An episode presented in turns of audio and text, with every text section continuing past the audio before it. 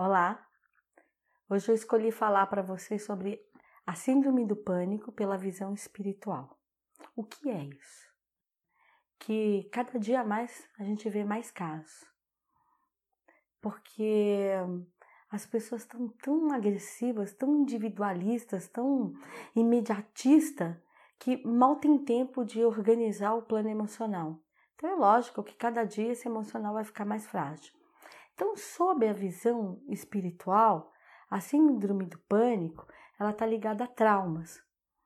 Um dia você teve um trauma emocional, uma fragilidade causada pela índole, né? Então, pela família, ou de um primeiro namoro, ou primeiro emprego, ou algo que você queria muito no esporte, alguma coisa, e aquilo não aconteceu.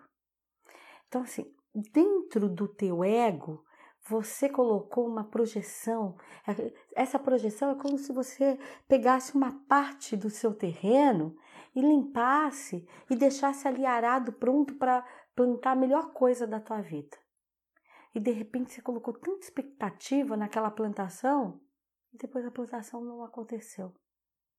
Ou ela não vingou, ou ela morreu, ou você nem chegou a plantar, nada aconteceu. Então ali está instaurado o primeiro trauma, a primeira fragilidade. Aí toda vez que o seu ego se vê sensível, num complexo de inferioridade, quer dizer, de baixa emocional, esse campo é o que mais vai estar tá ali piscando, mais vai estar tá se mostrando a existência dele. Aí passa um tempo, pode ser anos, pode ser meses, cada ser humano tem um tempo de vida. Aí você vai e faz uma nova projeção de vida. Só que ao invés de você criar então um novo campo, não. Você vai lá e faz a projeção de vida naquele mesmo campo onde já ocorreu um trauma. Você fala, ah, antes não deu certo, mas agora eu vou fazer e vai dar. Aí de repente você toma uma outra lapada e não dá certo de novo se apostou naquele relacionamento e o relacionamento naufragou, a pessoa não se mostrou e não se doou, não houve a mesma troca, ou de novo o um emprego, não passou na faculdade. Aí de novo foi.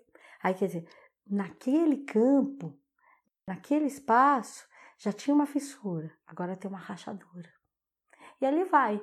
Então, toda vez que você plantar algo, algum outro trauma, alguma fragilidade, e for no mesmo campo, você não preparar um campo novo e aquilo der errado, ele vai abrindo mais, vai abrindo, até chegar um momento que vai ter uma cratera. Quando chegar nesse momento da cratera, o ego vai sentir que você está preso num buraco, que tudo é maior do que você. Se você sair desse buraco, ele vai te engolir, ele vai te entregar, que o mundo aqui fora não vale a pena, que se você é, se mostrar, tentar vivenciar, tentar fazer qualquer troca aqui fora, as pessoas vão ser arredias, vão ser agressivas, vão te matar, vão te magoar, vão te ferir. Então o que, que ele faz? Ele vai te colocando dentro daquele buraco interno. Então aquele trauma, por isso que chama pânico, porque a pessoa fica, é, não tem energia de projeção para o externo. Qualquer coisa que tiver no externo, pode ser um, uma borboleta voando, vai parecer que é um monstro. É maior do que você. E é por isso que vem essa sensação de morte. E por que, que vem na síndrome do pânico essa falência? Porque o eu espiritual, que é o doador da energia de vitalidade, ele começa a sabotar a vida. Ele para de mandar energia para a matéria então a matéria não tem vitalidade, não tem força de reação.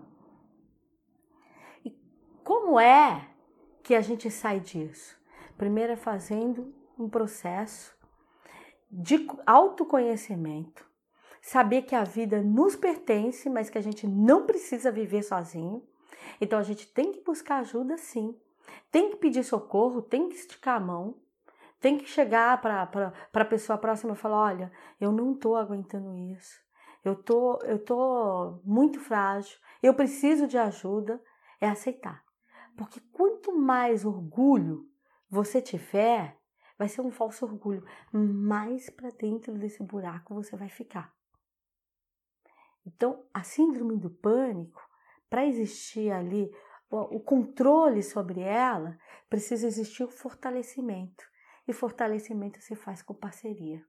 Porque você tem que lembrar que você só entrou naquele buraco porque um dia você achou que você era autossuficiente, que você podia fazer tudo, que você podia resolver tudo, que você bancava todas as suas histórias, que ia ser tudo do seu jeito. E não foi. Veio as frustrações. E quando elas vieram, você de novo engoliu aquilo, achando que era um problema seu, que você não tinha que contar nada para ninguém. Você não foi buscando ajuda. Então é assim vai acontecendo as rupturas porque a gente vai buscando cargas e achando que a gente dá conta sozinho dessas cargas.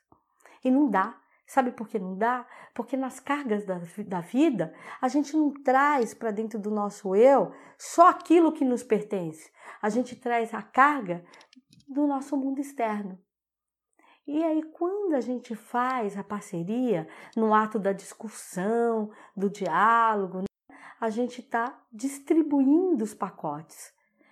Quando eu estou procurando ajuda, indo para uma conversa com um terapeuta, com um pai, com uma mãe, com um padre, com um pastor, seja lá com quem for, com um amigo, eu estou dividindo pacotes com essa pessoa.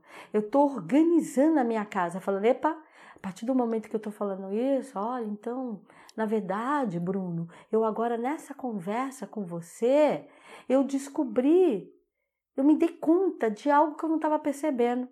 Eu estava preso num movimento que não era meu.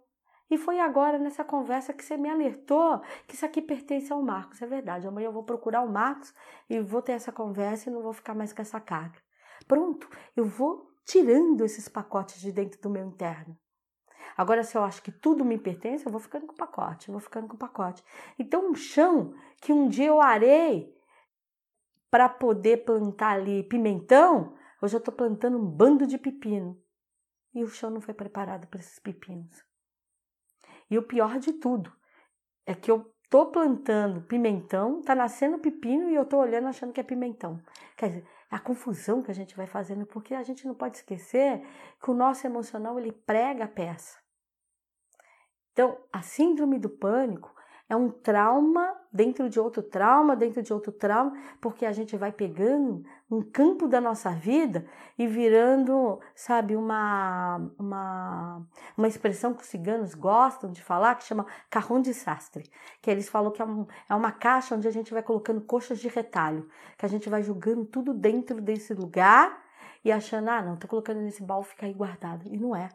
Um dia esse baú ele destampa e a gente vai descobrir que tem uma, um, uma coxa de retalho tão grande que, em vez dela nos cobrir e proteger, ela vai nos sufocar. Então, pegue esses retalhos, distribui os pedacinhos a quem é o dono. Não, não faça uma coxa de retalho da tua vida. Faça da tua vida a colcha da tua vida, aquela que vai te abrigar de verdade, não aquela que vai te sufocar porque só é preso com a energia dos outros. Então, se organize emocionalmente. Não guarde dentro de você nada que não lhe sirva, nada que não lhe pertença. É do outro, distribua para o outro. E como é que eu sei que é do outro? Aquilo que eu disse. Quando a coisa começa a ficar maior do que a gente. Porque aquilo que é meu, ele não me sufoca. Ele me pertence, então ele tem um lugar adequado. E aquilo que me sufoca é porque não é meu, não me pertence e não tem esse lugar adequado. Se cuidem. Muito axé.